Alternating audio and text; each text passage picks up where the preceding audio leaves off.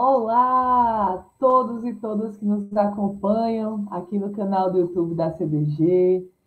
Hoje falaremos sobre doença de Batten, mais especificamente sobre o nosso Super Francisquinho, superando a CLM2, nome dado à forma mais comum de um grupo de transtornos chamados lipofucinose seróides neuronais. Para esse episódio, convidamos a doutora Juliana Pastana e o Bruno Marinho e Patrícia, que são os pais né, do Super Francisquinho, e em nome da Associação Brasileira de Doenças Genéticas, a CDG, damos as boas-vindas e agradecemos a vocês por estarem aqui ajudando na conscientização e divulgação de informações sobre a doença de Batten.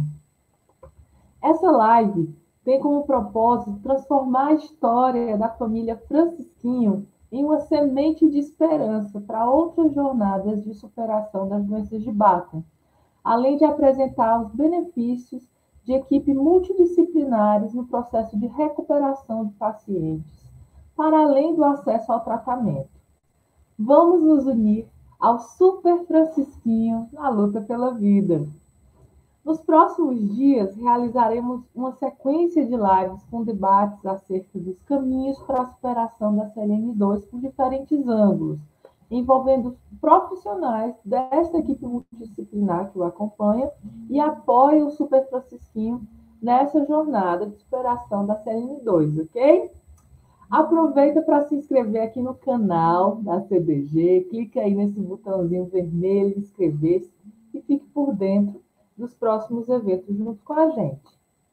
Para darmos início às apresentações, convidamos a doutora Juliana Pastana, ela que é graduada em Medicina pela Universidade do Estado do Pará, pediatra formada pelo Programa de Residência Médica de Pediatria da Universidade Federal do Pará, área de atuação em Neurologia Pediátrica pelo Hospital Universitário de Brasília membro titular da Sociedade Brasileira de Neurologia Infantil e professora do curso de Medicina da CESUPA. Muito bem-vinda, doutora Juliana, que prazer tê-la aqui conosco.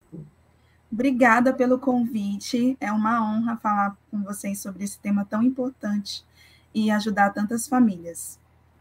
Maravilha!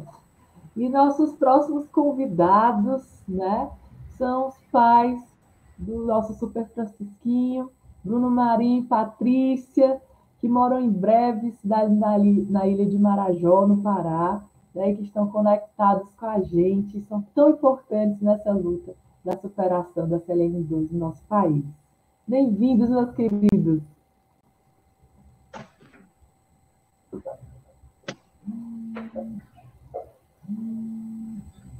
Tá sem áudio, Bruno. Opa. Dá para ouvir? Está ouvindo? Está ouvindo? Sim. Oi, tudo bom, Ana, Patrícia, Juliana? Então, gente, é, para mim, eu sou Ana Benício, a fundadora da Ubuntu 3 Inteligência Criativa, e para mim é uma honra estar com vocês nesse projeto que nasceu aí do coração da Patrícia, né, do Bruno, e a gente teve a honra né, de, junto com a doutora Mônica, a CDG, transformar num projeto e, de fato, é, fazer com que essa trajetória tão linda da família Super Francisquinho né, seja, de fato, essa sementinha de esperança para tantos paizinhos mãezinhos aí no nosso país. Né, e que, de fato, a gente consiga escrever uma nova história, né, um novo capítulo aí na história da saúde pública no nosso país. Né? Vamos começar o nosso bate-papo. A primeira pergunta vai para a doutora Juliana. A doutora Juliana, para quem está nos assistindo agora e ouvindo a gente falar sobre CLM2, né, explica um pouquinho o que é CLM2. Certo. CLN2 é uma sigla né, para falar sobre a lipofucinose seroide neuronal tipo 2. Ela também é conhecida como doença de Batten e ela é uma doença de depósito lisossômico. Então, é uma condição ultra rara e o quadro clínico ele é decorrente da deficiência de uma enzima chamada tripeptidilpeptidase 1.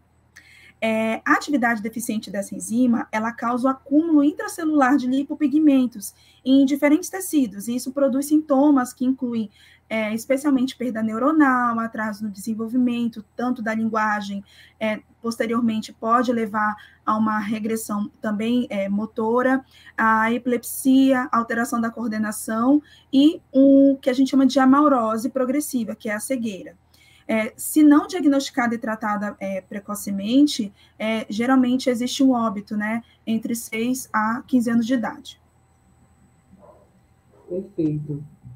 Doutora Juliana, CLM2 é uma doença hereditária? Bom, a doença, ela ocorre pela presença de variantes patogênicas. Variantes é o que a gente chamaria antigamente de mutações é, no gene TPP1. É, e, portanto, ela é considerada uma doença genética, que pode ser sim hereditária, né? A presença da variação em um gene é, é, paterno e materno. Mas também podem ocorrer, numa dessas situações, o que a gente chama de é, é variantes de novo, né? Então, uh, um dos pais pode não ter a, essa alteração, mas durante a, a formação né, da, da criança vir a ter esse desenvolvimento dessa dessa variante patogênica. Doutora, a CLN2, ela já começa a se manifestar logo após o nascimento? Como é que funciona a evolução dessa doença, né? Uhum, certo. Geralmente, as crianças afetadas pela forma clássica, né, também chamada de infantil tardia, elas não têm nenhum sintoma ao nascimento, tá? Ou nos primeiros meses de vida, e desenvolvem-se normalmente até os dois, quatro anos de idade. É, o que a gente normalmente identifica no começo é um atraso de linguagem, que pode ser bem frequente, é, seguido por início súbito de convulsões e um rápido declínio na função psicomotora. É, e, como eu mencionei, levando a óbito na adolescência. Então, na forma infantil é, é, clássica, né, a forma infantil tardia ou clássica, é, esses sintomas não estão presentes ao nascimento. Sim. Mas é importante mencionar que a criança já nasce com a doença, né? Ela vai é, desenvolver ao longo da vida, manifestar as características. Perfeito, doutora Juliana. E no caso do Francisquinho, que a senhora acompanhou, uhum. né? Conta pra gente como foi né, é, a identificação desses primeiros sinais, né? E montar esse quadro diagnóstico. Certo. Então, o Francisquinho, ele começou o quadro clínico diferentemente de é, outras crianças. A primeira coisa que foi observada não foi o atraso da linguagem pelos pais, né? Foram as é, crises epilépticas, também chamadas de convulsões, né? E a partir de então que foi observado, né, o atraso, a regressão da linguagem, né? Ele era uma criança que falava super bem, tinha uma ótima comunicação verbal, e aí é, acabou regredindo essa, essa linguagem, e posteriormente ele começou a apresentar também alguns sinais de alteração visual, é, apesar de que ele inicialmente não tinha a perda visual, né? É, posteriormente ele acabou apresentando a perda da função motora, e quando realizou a ressonância de, de encéfalo, já tinha sinais de atrofia cerebelar, e o eletroencefalograma, o primeiro, é, não tinha alterações, mas à medida que o quadro foi evoluindo, já demonstrou as alterações compatíveis com a patologia. Perfeito. E agora eu vou chamar Bruno e Patrícia aqui para a gente conversar com a doutora e lembrar, Bruno e Patrícia, é, quanto tempo levou o diagnóstico? Como é que foi o outro lado aí dessa jornada, né, para de fato conseguir chegar a esse diagnóstico de CLM2? Conte um pouquinho para a gente. Bom, o diagnóstico ele demorou cerca de nove a dez meses. Né? Foi um período de angústia. É, inicialmente ele foi diagnosticado como epilético, né? E aí a doutora Juliana tentou alguns ajustes medicamentosos, é, até que chegou um ponto que um determinado é, anticonvulsivante até estabilizou ele. E aí a gente pensou que estava tudo bem, mas ele já tinha é, feito o, o, exame do painel genético, e aí quando aconteceu, né, saiu o diagnóstico e foi aquele, aquela bomba, né, na, na nossa vida. E lembro que a, a doutora Juliana me ligou para falar, né, sobre, sobre a doença, E no meio da conversa, é, não teve como conter assim a emoção, né, a tristeza. É, eu lembro que ela me explicou chorando o que era a doença, né? E a partir dali a gente começou, né, uma, uma batalha muito grande para entender o que estava acontecendo primeiro, né? Para a gente conhecer, tentar conhecer a doença, aceitar que é uma, uma situação muito difícil, aceitar o diagnóstico, porque naquele momento do diagnóstico o Francisco estava bem, né? Ele tinha estabilizado, ele tinha parado de condicionar, ele tinha estabilizado a parte motora, e a gente não conseguia nem acreditar que aquilo estava sendo verdade, né?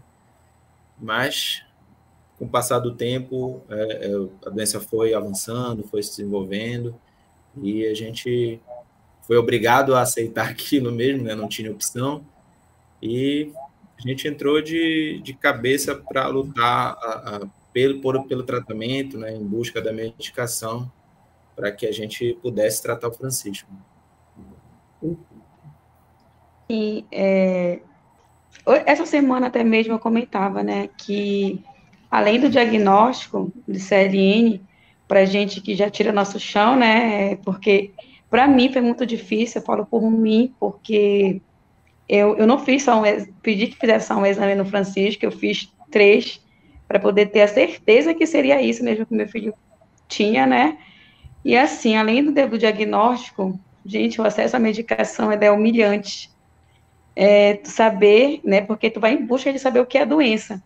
E depois a gente descobre o que é a doença e saber que existe uma medicação, onde essa medicação, gente, é todo um transtorno, é todo assim, eu sempre falo assim, é toda uma angústia, até a gente ter o acesso, porque não é só o diagnóstico, né, a humilhação que a gente passa quanto família, né, é tu ter que acompanhar todo o traslado, até tu conseguir essa medicação, gente, eu falo assim que é uma via sacra, é, eu me sinto quanto Maria para conseguir ter, até a gente ter conseguido essa medicação. É, e já já, inclusive, Patrícia e Bruno, a gente vai falar sobre o momento que a gente vive atualmente, né? Conseguimos passar por uma luta grande aí na incorporação dessa medicação, né, ao SUS, que é uma medicação de alto custo, né? E agora a gente vive uma segunda jornada de luta aí para que a gente consiga é, atualizar o protocolo de acesso né, a essa medicação com critérios de inclusão e exclusão justos, né, que façam jus aí e deem acesso, acesso a essa medicação às, aos pacientes que precisam. Né? Daqui a pouco a gente vai conversar mais sobre isso também.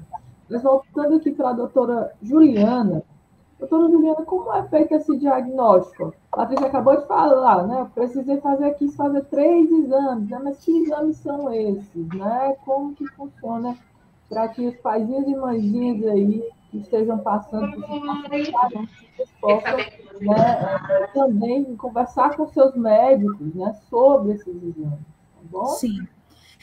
Ah, inicialmente, o diagnóstico vai envolver a correlação dos dados clínicos, ou seja, aquilo que eu falei no começo, né? A queixa de convulsões, a atraso, regressão da linguagem, é, a, a, perda visual progressiva. Então, o médico vai é, pensar em, em lipofucinose, né? Vai pensar em um grupo de doenças que possa ter um caráter é, de, de evolução é, com regressão, né?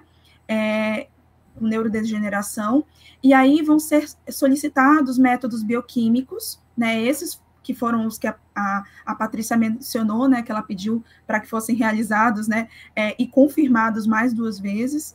É, então, esses métodos bioquímicos, eles servem para verificar se há redução ou ausência da atividade da enzima é, tripeptidilpeptidase, em, que podem ser tanto em fibroblastos, leucócitos ou em sangue impregnado em papel filtro.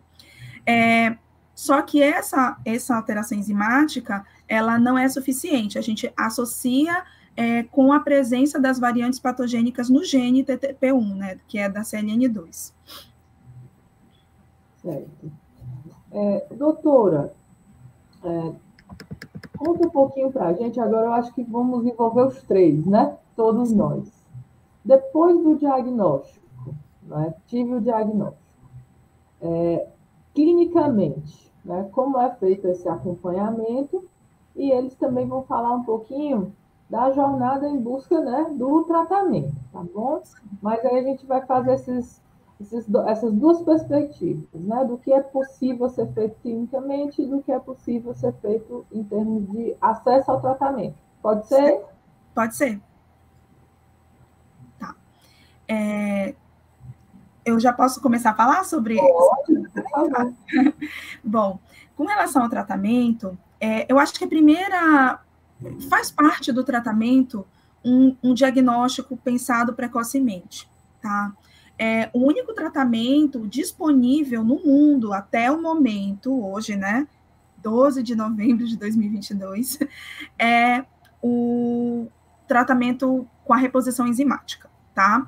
Então, essa medicação chama-se alfa-serliponase, tá? É, essa medicação, ela é feita via intracérebro ventricular, então exige é, a participação de um neurocirurgião para implantar esse, esse dispositivo para poder fazer a medicação, é, mas é um procedimento neurocirúrgico dentro da neurocirurgia é, que é, é feito em, em, em, vários locais, porque é um procedimento dentro da neuro, neurocirurgia é, completamente corriqueiro, assim, dentro da, da especialidade, tá? Então, quando nós temos a associação desse tratamento medicamentoso com a participação de uma equipe multidisciplinar para trabalhar na reabilitação, é, é, possível retardar a evolução do quadro clínico, é, principalmente a parte da linguagem e da motricidade. Então, quando você é, pensa no paciente como um todo, não só a parte da medicação, mas a parte da reabilitação, a gente consegue é, ter um, dar uma excelente qualidade de vida para o paciente, né? Perfeito. Mas conta um pouquinho, Bruno e Patrícia, né? O acesso ao tratamento não é muito fácil. E aí, nesse meio do caminho, até a gente chegar à reposição enzimática, a doença vai é, deixando sequelas, né? Então, é, conta um pouquinho como é que foi com relação ao francisquinho, né? Quanto tempo do diagnóstico ao tratamento, como essa equipe multidisciplinar atuou, né? Como é que foi para vocês esse, essa, esse momento, né, da, da jornada do francisquinho? Bom, é, foi exatamente um ano, né? O diagnóstico dele foi em agosto de 2020 e a gente só conseguiu ter acesso à medicação tendo a primeira infusão em agosto de 2021. Então foi um ano aí de batalha, né, atrás da, da medicação, por ser uma doença rara. A medicação ela é de alto custo, né, e aí a gente precisou é, judicializar para poder ter acesso à medicação e, infelizmente, é um processo muito, muito lento, muito árduo, moroso, e a doença, infelizmente, não é. Muito pelo contrário, ela é extremamente rápida, devastadora, né? É, quando ela, ela tem um momento em que ela avança com uma força assim absurda, levando tudo que a criança tem. É, mas, como a doutora Juliana falou, é, a parte de, de, reabilitação multidisciplinar ela é fundamental para tentar ao máximo é, diminuir essas perdas, né? Então, o Francisco ele fez fisioterapia, ele fez é, fonoaudiologia, terapia ocupacional. A gente sempre deu, ela conscientizou muito a gente da importância e a gente deu total importância para isso e entendeu que era 50% do, do, do tratamento, né? O, a medicação ela é fundamental, mas só ela não vai conseguir é, é, recuperar tudo que a criança possa ter perdido né, tanto da parte motora quanto da parte da, da linguagem. Então, a gente sempre deu muita, muita importância para isso e, e, sempre correu atrás, mesmo nos momentos difíceis em que ele podia estar um pouco mais debilitado, é, a gente sempre teve, fez um esforço muito grande para colocar ele é, nesses ambientes e sempre tendo contato com esses profissionais. E graças a Deus também encaminhou excelentes profissionais para o caminho que vocês vão, vão conhecer ao longo da semana aí, né? E queria só dizer uma coisa, que essa ideia, esse, esse nosso projeto, ele não é para dizer que tudo que a gente fez é certo, não é para mostrar um caminho que, ah, olha, isso é, se você tem uma criança com CLN2, é só você fazer isso que vai dar certo, não. A, gente a nossa tá experiência. Experiências, para falar dos erros, para falar dos acertos, para falar de cada dificuldade e como a gente tentou superar cada dificuldade, errando, acertando, e é dessa forma que a gente vai tentar passar essa experiência com cada profissional que, que ajudou a gente nesse caminho, que atendeu o Francisco.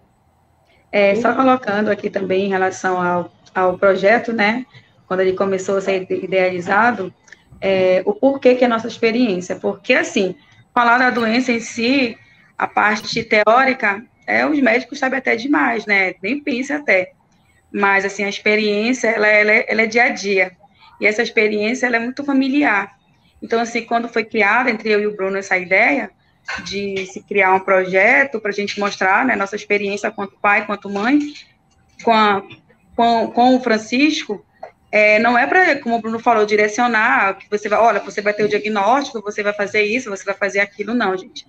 É mostrar como foi a nossa, a nossa trajetória. É, a Juliana, a doutora Juliana deve saber como, como qualquer pessoa, como foi, né, o nosso norte. A gente, nós éramos só no mundo, porque assim, era uma coisa muito escassa, informações escassas, onde, onde nós íamos à busca.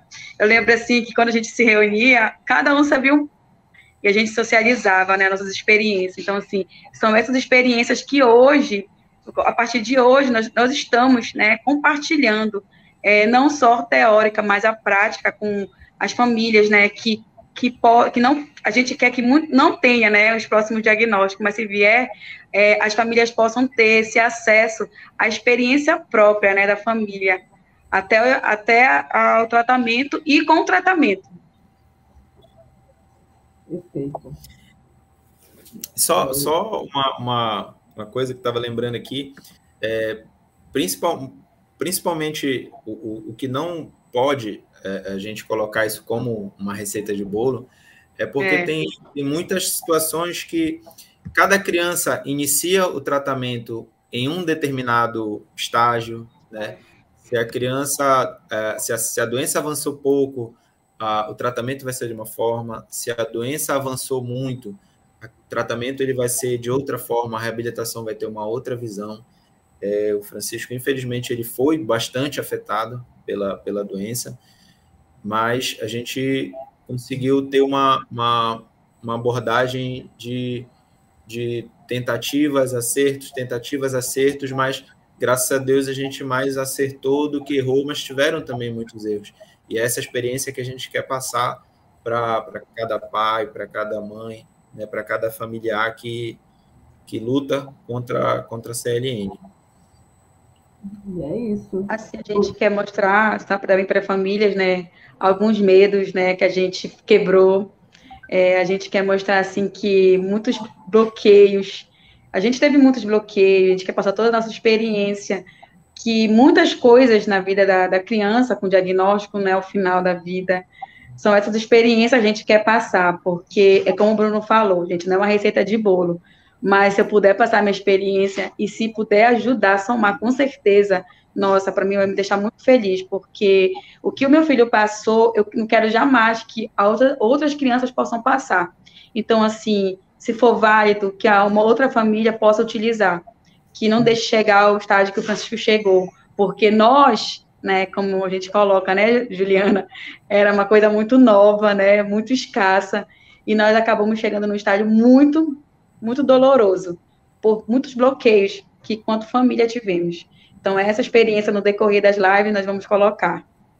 Perfeito. E como essa experiência, infelizmente, ainda não está nos livros, nós vamos registrar aqui no audiovisual. Vai ser o nosso livro audiovisual, né?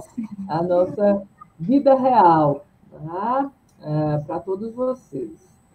Doutora Juliana, mais uma pergunta. Né? Os danos causados pela doença Infelizmente, no caso do Francisquinho, foi um ano, né? Esperando aí o acesso ao tratamento. Eles podem ser revertidos? Conta para é. gente e fala um pouquinho também do Francisquinho, como é que está sendo.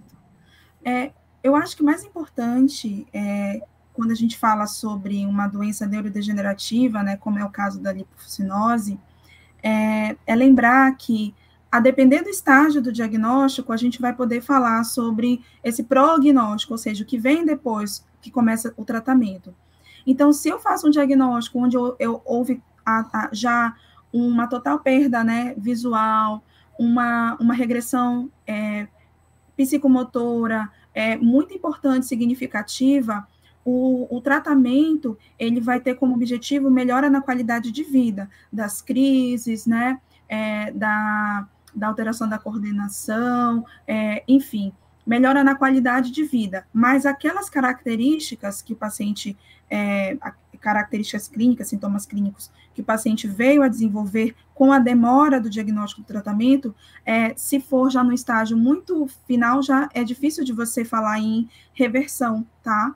É, agora, quando eu tenho um paciente que eu diagnostico nos estágios iniciais, é, e eu associo a uma reabilitação, né, um tratamento de reabilitação, esse paciente vai ter um, um, um benefício muitas vezes de, é, de repente, recuperar alguma habilidade que ele tinha perdido, que, na verdade, isso a gente não vê descrito nos artigos, a gente viu isso com o Francisco, né, acompanhando o quadro dele. Então, antes do tratamento medicamentoso, é, a gente não estava conseguindo controlar as crises dele com o ajuste das medicações, a gente é, via uma perda é, progressiva da parte motora, mas a partir do momento em que ele começou a fazer o tratamento, ele até recuperou algumas habilidades que ele havia perdido. Então, isso que foi muito interessante, né? Essa experiência prática, né? Como a, a Patrícia falou e você muito bem reforçou, o livro não, não nem sempre escreve essa, essa trajetória, né? Então, no caso dele, é, com um acompanhamento muito completo, né, de, de uma equipe multidisciplinar, a participação familiar foi fundamental, é, a, gente, a gente conseguiu reconquistar alguns marcos que haviam sido perdidos, né, então, a, a gente não fala hoje em dia em cura, a gente nem sempre vai ter um, um paciente que vai ter um total restabelecimento é, de como, como era antes, né, do, da manifestação da doença, mas, sem sombra de dúvida, o tratamento ele traz é, a melhora na qualidade de vida da criança. Perfeito, doutora. E é importante falar também que a gente está tratando de uma doença ultra rara, né? Então, Sim. pelo método científico, você conseguir uma amostra significativa né, de, de tratamentos para publicações é, é muito complexo. Né? Então, de fato, a gente precisa analisar com muito carinho essas trajetórias né? da, da, da amostra que temos, digamos assim, né? e, de fato, nos apoiar né? para conseguir fazer com que outras crianças né? não passem né? por, por essa mesma jornada, né? ou, ou não, não cheguem a sofrer tanto. Né? Por isso que eu, eu digo, a gente estava conversando nos bastidores, né, da importância do Francisquinho, por isso que é super mesmo, né? Ele vem de fato passando por vários, várias fases né, nessa luta e ajudando a escrever uma nova história mesmo, né, junto com todos vocês, que são a família Super Francisquinha. Estava até falando, viu, Patrícia, que a família Super Francisquinha também envolve essa equipe multidisciplinar maravilhosa aí, que faz toda a diferença. Então, para a gente fechar essas perguntas, eu vou pedir né, para a gente comentar aqui livremente sobre a consulta pública número 72, que está no ar, que é, coloca à luz da população em geral. Né? A gente já passou pela fase da incorporação, conseguimos juntos vencer, né? está incorporado no SUS, mas agora a gente está numa segunda fase que é a definição dos protocolos clínicos e diretrizes terapêuticas né, da lipofucinose seróide neuronal tipo 2, que é a consulta pública número 72, que vai estar aí até o dia 21 né, de novembro à disposição aí da, da população. Né? E, e, lá a gente tem alguns itens né, que são mais é, críticos, digamos assim, né, como os, a, a, os itens que, de inclusão né, dos pacientes, né, que são ali os pontos que precisam estar de acordo para que o paciente seja incluído né, na, no acesso ao tratamento, e também os itens que mencionam a exclusão de pacientes né, do tratamento, né, que são itens muito delicados e que hoje praticamente tornam inacessíveis o tratamento, mesmo estando no SUS, né, a esses pacientes que passaram tanto tempo esperando pelo acesso ao tratamento. Então, comentei um pouquinho aí na perspectiva de vocês, né, a importância de todo mundo estar participando aí desse segundo momento e a gente consiga virar mais essa chave nessa luta. Vou começar. é, eu acredito que um PCDT ele é fundamental é, porque ele faz com que quem esteve nessa luta, né, é, como médico, como família, no caso do Bruno, da, da Patrícia, é, não tenha que passar por todo um processo difícil de aquisição de uma medicação que já existe, que já é disponível. Então, você já ter uma medicação regulamentada e que você tenha uns critérios e que você possa solicitar para que o paciente receba precocemente, vai fazer diferença na vida de muitas crianças, como poderia ter sido naquela fase do diagnóstico do Francisquinho, que foi né, em agosto de 2020, né, recebendo a medicação apenas um ano depois. A gente sabe que o PCDT é, ele facilita esse acesso a essas medicações de alto custo. Então, a importância né, da população participar é porque a gente não sabe quando uma doença rara vai bater na porta, né? Pode acontecer é, com uma pessoa que a gente nem conhece, mas pode acontecer com uma pessoa próxima a nós. Então, a, a importância de participar de uma consulta pública é porque ela é importante para a sociedade, né? Então, eu acredito que isso é, é capaz de reescrever uma história, principalmente de crianças, né? Que é, tiveram acesso ao diagnóstico recente, que vai fazer toda a diferença na vida de toda uma família. Eu, como médica, muitas, vezes, muitas vezes me vi um pouco distante desse papel é, com relação à família do Francisquinho, especialmente, porque é, foi impossível não se envolver, né? É, a gente está é, muito próximo, é muito diferente, a gente acaba se envolvendo, é, a gente faz atendimentos muito mais frequentes, a gente está sempre ali tentando ver como é que o paciente está, e essa progressão do quadro clínico dele é, foi difícil para a família, também foi muito difícil para mim, né? É, é, que assistia a essa, essa situação ah, com é, muita esperança de que logo a medicação ia chegar, mas com muita preocupação, né? Porque, como o Bruno falou, a, a doença ela não espera, ela, o tempo ele não é um fator favorável no caso da lipofucinose. Então, participar de um PCDT é, é, reescrever a história de muitas crianças, né, que tiveram acesso a um diagnóstico de uma doença tão é, difícil, né? Perfeito, doutora. A, a gente canta até para ela assim, né, Bruno? Se todos fossem no mundo, né? Os mais médicos e médicas humanas, assim. Bruno, Patrícia, com vocês agora. É... Assim, é, eu, eu, eu falo, né, quanto mãe, né, é, para mim, esse ano, um ano que o Francisco é, passou sem a medicação, gente, foi, foi muito assim, foi doloroso. É, eu não tenho nem palavras, assim, para definir para vocês, assim, sabe aquela história, assim, que eu, eu, eu hoje, eu sou aquela pessoa que eu doei o meu filho para passar por tudo isso, para eu estar aqui hoje falando para vocês a experiência e implorando, né, que que a gente possa não ter, né, os próximos capítulos, que outras crianças não possam passar o que o meu filho passou, até o acesso à medicação.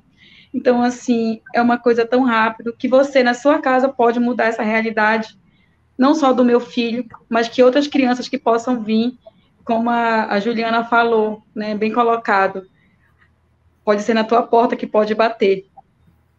E eu espero que não passe tudo que eu passei, tudo que o Bruno passou, e principalmente o Francisco. Né, que quando bater na tua porta, tu vai lembrar é, de toda a luta que lá atrás já teve.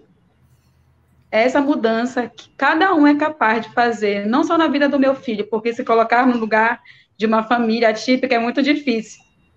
Mas pense se fosse você, pense se fosse seu filho porque a gente não sabe o dia de amanhã. Pode bater.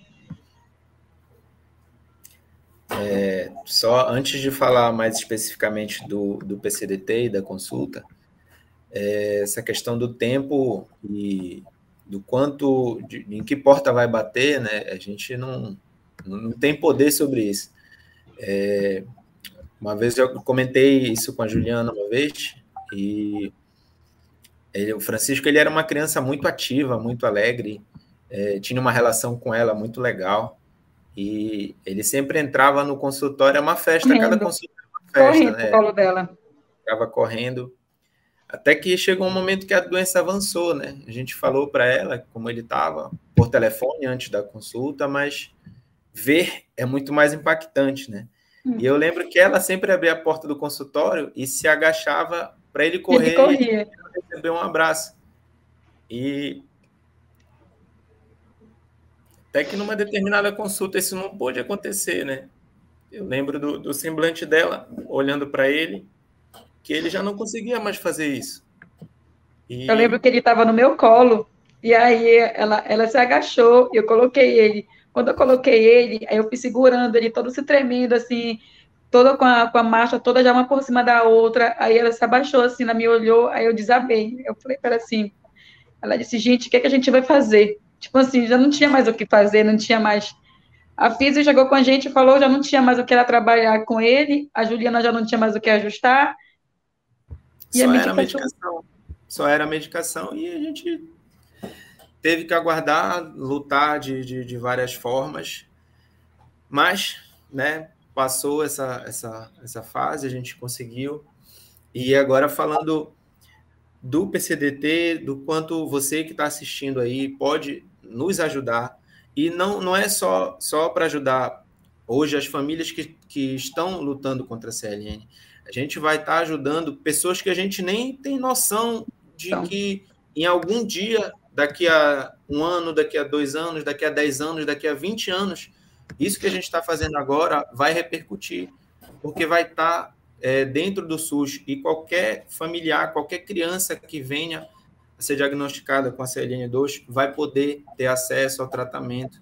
E a gente tem muita fé que daqui a uns anos é, seja um tratamento muito corriqueiro, né, corriqueiro. né, comum, simples, porque antes, antes do tratamento a gente tinha um, um pavor de o que, que seria, como é que aconteceria.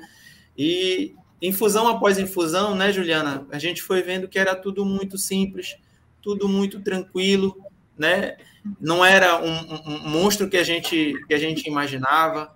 É, é, passou primeiro o monstro da cirurgia, né? Que depois a doutora Simone vai falar e é muito tranquila. Depois é. cada infusão foi, Não, foi ficando... GTT, tem a GTT também que para a gente foi pavoroso. Eu, eu acredito, eu acredito assim é, que a, a, primeira impressão de uma de minha, por exemplo, como médica, que nunca tinha lidado com o processo de infusão dessa medicação, é de que seria um, uma, uma, uma é, aplicação muito difícil, uma infusão muito difícil. Eu lembro dos dias antes a medicação chegou, a gente comemorou muito, e depois agora veio a minha responsabilidade junto com a doutora Simone, que é neurocirurgião, uma pessoa que também segurou na minha mão na hora da infusão, nós duas nos ajudamos muito. E depois a gente ficou tão simples, né? A primeira infusão geralmente é a mais complicada, porque a gente está aprendendo. Mas depois a gente percebeu, nossa, é, isso poderia ter sido é mais acessível é a muitas outras pessoas, né? Uma inspiração assim, de milhões, né, Juliana? Inspiração de milhões. Uma coisa que eu queria mencionar aqui, que eu sempre conversei com a família do Francisco e com as outras famílias de outras doenças raras, tá? Não só a, a lipofucinose é, eu gosto de fazer uma pequena é, colocação para que as pessoas entendam do que a gente está falando. Você diagnostica um, um paciente com diabetes, ele vai lá na farmácia, ele compra o remédio dele. Às vezes, pela farmácia popular, o remédio sai super em conta. É, então, é, se você não trata essa, essa, essa doença, você pode, claro, né, ter consequências muito, muito duras né, a longo prazo. Agora, imagina você diagnosticar uma doença que você sabe as consequências, você sabe a evolução, você sabe que existe um remédio e você não pode ir na farmácia comprar. Mesmo que você venda a roupa do seu corpo, você venda o carro, você venda o apartamento, você venda tudo, é uma medicação inacessível. Então, essa proposta que a gente está fazendo hoje aqui é porque é uma medicação é, que mesmo uma família com uma excelente condição financeira não tem condições de manter um tratamento a longo prazo. Então, é, é muito diferente, né? É, é, a, a, o que a Patrícia mencionou desse um ano, é, a vontade, eu acho que dá, é de, de pensar assim, é, o que eu vou né, me desfazer para conseguir ter acesso a um frasco dessa medicação, mas a gente sabe que a longo prazo a gente não vai conseguir manter esse custo. Então, quando a gente fala de, de diretrizes de um PCDT, é para que as pessoas que não têm condições financeiras de manter, e no caso, a gente sabe que dificilmente uma família conseguiria manter, mesmo uma família com um padrão de vida é, é, excelente, né? É, é para que pessoas, sejam elas de qualquer classe é, social, possam ter acesso a essa medicação, né? Então, a, esse entendimento é, é sobre a, a, essa doença rara e esse custo é que vai fazer a diferença na vida dessas crianças, porque é, financeiramente é muito difícil manter esse tratamento, né? E eu acho que é difícil não conter a emoção quando a gente fala sobre o, sobre o caso do Francisquinho, porque é, foram muitas lutas travadas. Foram desde carreata, né, para a gente ir lá na praça falar, é, de distribuição de folder, com, conscientização da população. Os, a, maioria dos profissionais é, médicos e de equipe multidisciplinar nunca tinham atendido um paciente com essa patologia. É, eu mesmo, que sou da neurologia infantil, é, o Francisquinho foi meu primeiro paciente com CLN2, então eu aprendi muita coisa acompanhando ele, e a família também me ensinou muita coisa.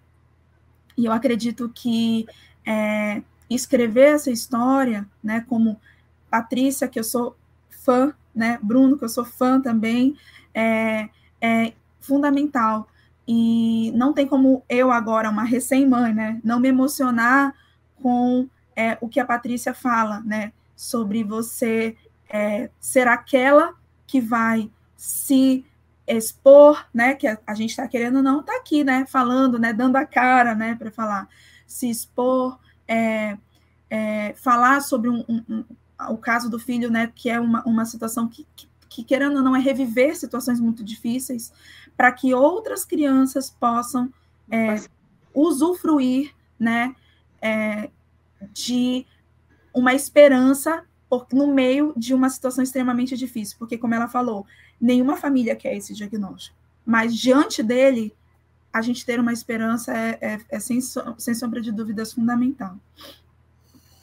E, e, agora, mais especificamente do PCDT e de como a gente quer que você que está assistindo nos ajude, é, PCDT, a, a, Ana depois vai, vai colocar os links aí, né, que, que é preciso acessar, mas eu, por que, que esse PCDT ele é um pouco difícil para a gente, é desfavorável? Porque ele tem uma classificação é, motora e de linguagem. Né? essa classificação que foi determinada como limite para receber, para que cada criança no Brasil possa receber, é, ele foi muito alto, ele foi muito aquém do estágio que as nossas crianças estão hoje, mesmo é, é, algumas crianças tendo é, é, já o tratamento e tendo melhoras significativas, mas ele é um, um um, um padrão muito alto para o que se está pedindo e o que se tem.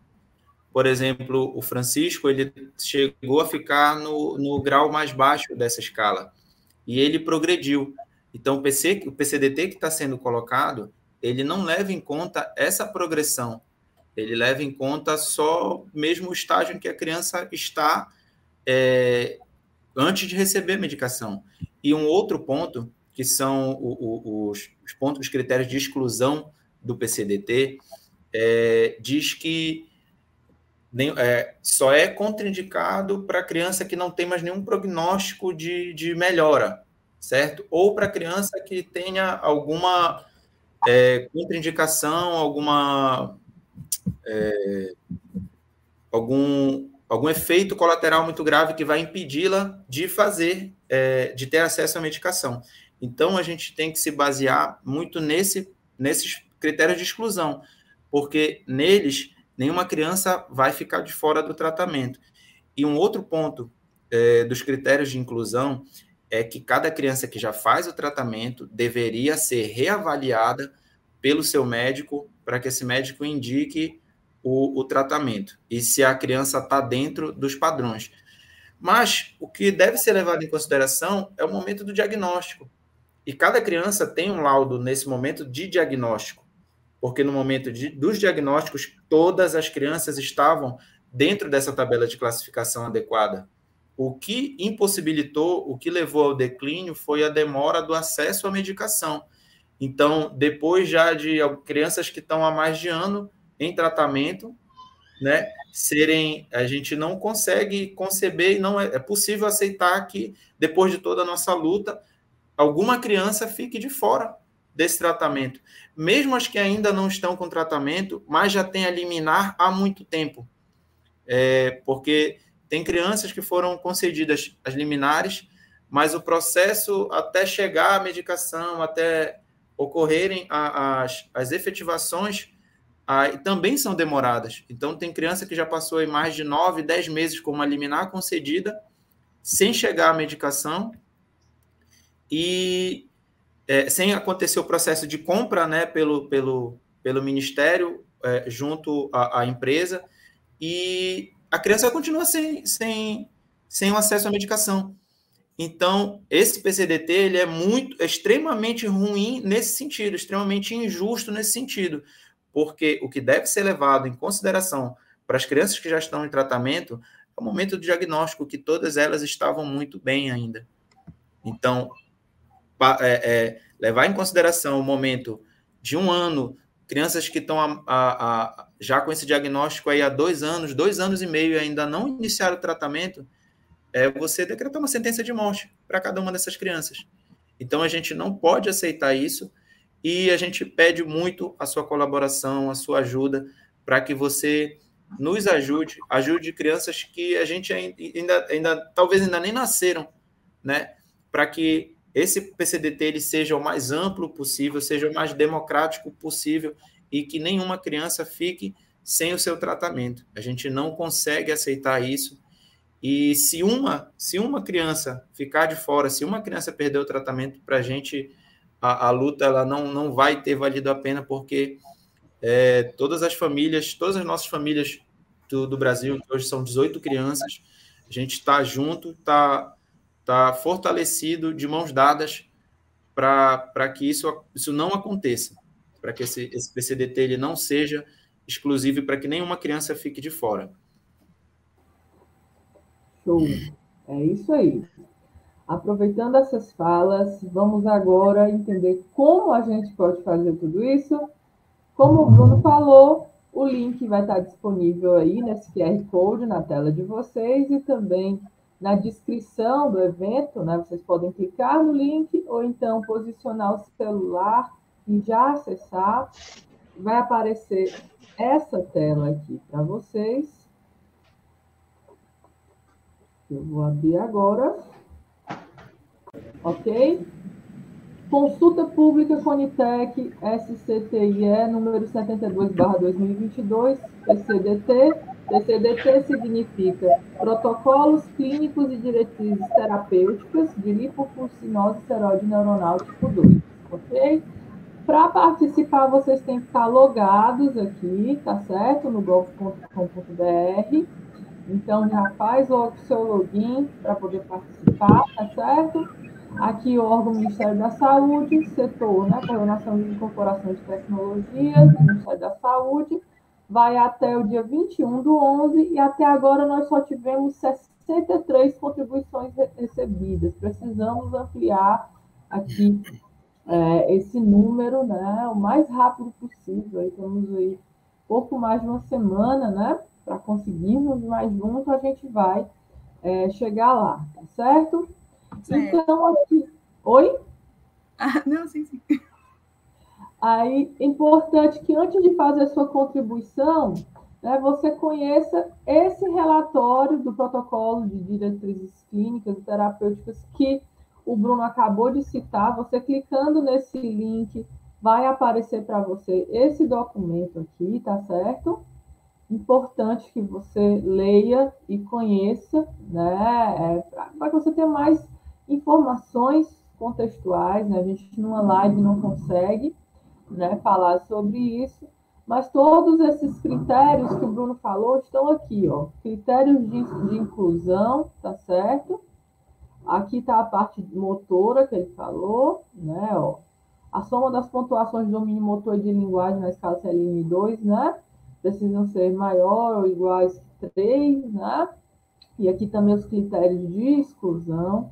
Então, importante, né? Esses são os pontos mais sensíveis aí dessa consulta e que a gente precisa estar junto para que, de fato, né, seja uma política de inclusão, né, e que essas 18 crianças, 18 famílias tenham acesso e outras mais que, porventura, venham né, a ter aí esse diagnóstico, ok?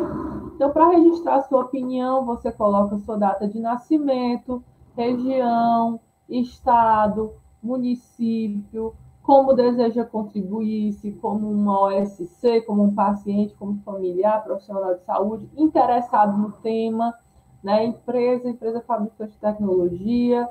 Aqui, só se for como pessoa jurídica, você vai colocar o seu CNPJ e a razão social, se não, deixa em branco, coloca aqui né, o sexo biológico, autodeclaração de cor e etnia, como ficou sabendo dessa consulta pública, se foi através dessa live, né? Você vai colocar aqui através de redes sociais, tá certo?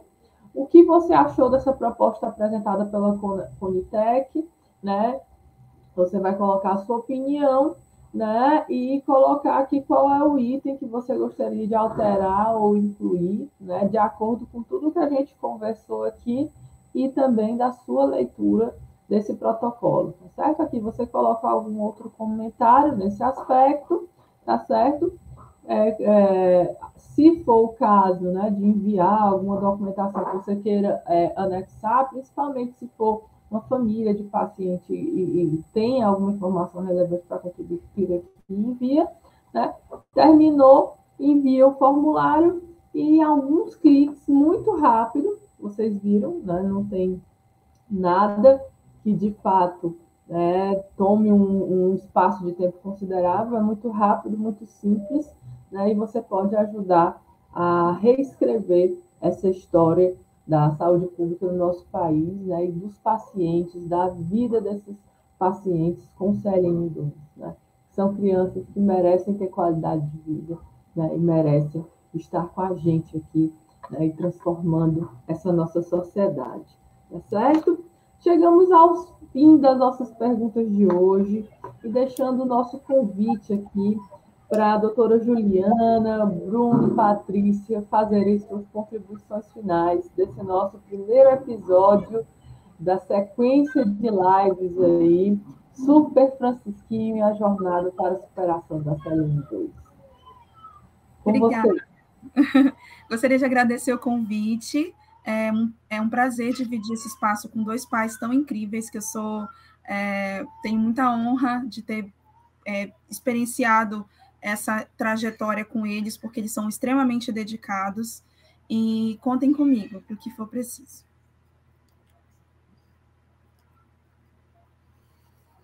Bom, é, queria agradecer a presença da Juliana. Sei que ela está com, com a nenenzinha chorando, querendo mamar. É, então, você curto aqui, agradecer a Ana, né, a Fedran, a CDG, agradecer minha esposa, que a gente não está junto agora, né, mas daqui a pouco a gente vai estar, tá, se Deus quiser. Muito obrigado, Juliana, por Deus ter te colocado no nosso caminho, nos momentos que a gente mais precisou, que a gente estava sem rumo, né, e a gente quer muito pedir a sua participação, que você está assistindo aí, que você possa pedir para os amigos, familiares, não é só pelo Francisco, é por todas as crianças do Brasil que lutam contra a CLN, que lutam por esse tratamento, e por todas as outras que a gente. É hora que nunca mais tenha ninguém com CLN2, mas se houver, vai ter tratamento e vai poder ter uma vida digna, né? vai poder ter qualidade de vida, vai poder ter uma vida o mais próximo do normal possível. A sua criança vai poder estudar, vai poder andar, vai poder correr, vai poder assistir um desenho, as coisas mais corriqueiras e básicas que a gente tem na vida, né? Então, a gente quer agradecer e pedir a sua ajuda mesmo.